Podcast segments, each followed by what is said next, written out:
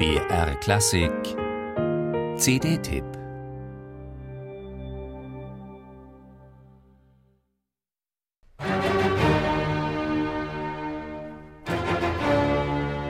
Wer die Musik von Bach, Mozart oder Beethoven zerstreut beim Bügeln hört, dem soll vor Schreck das Bügeleisen in der Hose festbrennen. Nikolaus Harnoncourt sagt solche Sätze mit funkelnden Augen und unnachahmlichem Grimm. Diese Werke haben eine Botschaft, die sagen uns etwas. Und die sind überhaupt nicht dazu da, um im Lift gespielt zu werden und so zwischendurch in irgendeinem Restaurant. So kennt man ihn, Harnoncourt, der von heiligem Zorn beseelte Originalklangrebell, der die glatt polierten, kulinarisch verharmlosten Klassiker wieder aufregend lebendig gemacht hat. Aus dem einstigen Abonnentenschreck ist schon lang eine Art ehrfürchtig bestauntes Orakel geworden, das von der Klassikgemeinde mittlerweile kultisch verehrt wird. Verdient hat er es allemal. Im Moment droht dem großen Widerspruchsgeist allerdings, dass er zum Denkmal seiner selbst erstarrt. Im letzten Herbst, kurz vor seinem 86. Geburtstag, hat er sich unter großer Anteilnahme in einem bewegenden, handgeschriebenen Brief von seinem Publikum verabschiedet. Da liegt die Versuchung nahe, den gerade erschienenen Live-Mitschnitt von Beethovens vierter und fünfter Sinfonie zum Vermächtnis zu stilisieren. Im Mai 2015 fanden die Konzerte statt. Mehr als 20 Jahre waren seit Harnoncourts letzter Einspielung der Beethoven-Sinfonien vergangen.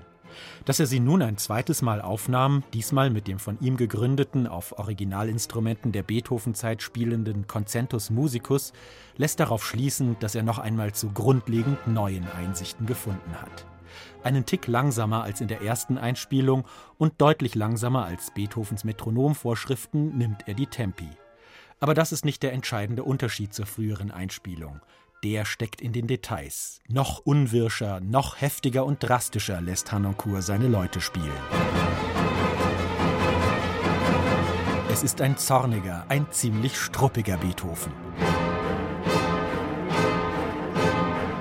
Einer, der den Hörer am Schlafittchen packt und in den schnellen Sätzen ordentlich durchschüttelt. Jeder Akzent ein Schlag mit der Faust auf den Tisch.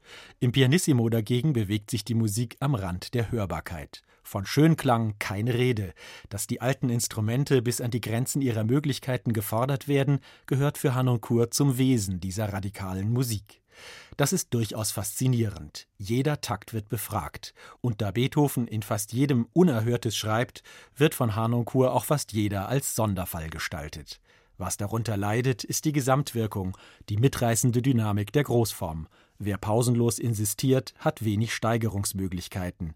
Und wer nach jedem Satz ein Ausrufezeichen setzt, läuft Gefahr, seinen Gesprächspartner zu ermüden. Deshalb ruft ausgerechnet diese vom Label als Sensation angepriesene CD in Erinnerung, dass sich Hanoncourt als Interpret nicht als Verkünder ewiger Wahrheiten versteht, sondern dass er Fragen stellt, lohnende, brennend wichtige. Dass er, auch wenn er rabiat argumentiert, immer auf Widerspruch hofft, nicht auf kritiklose Bestätigung.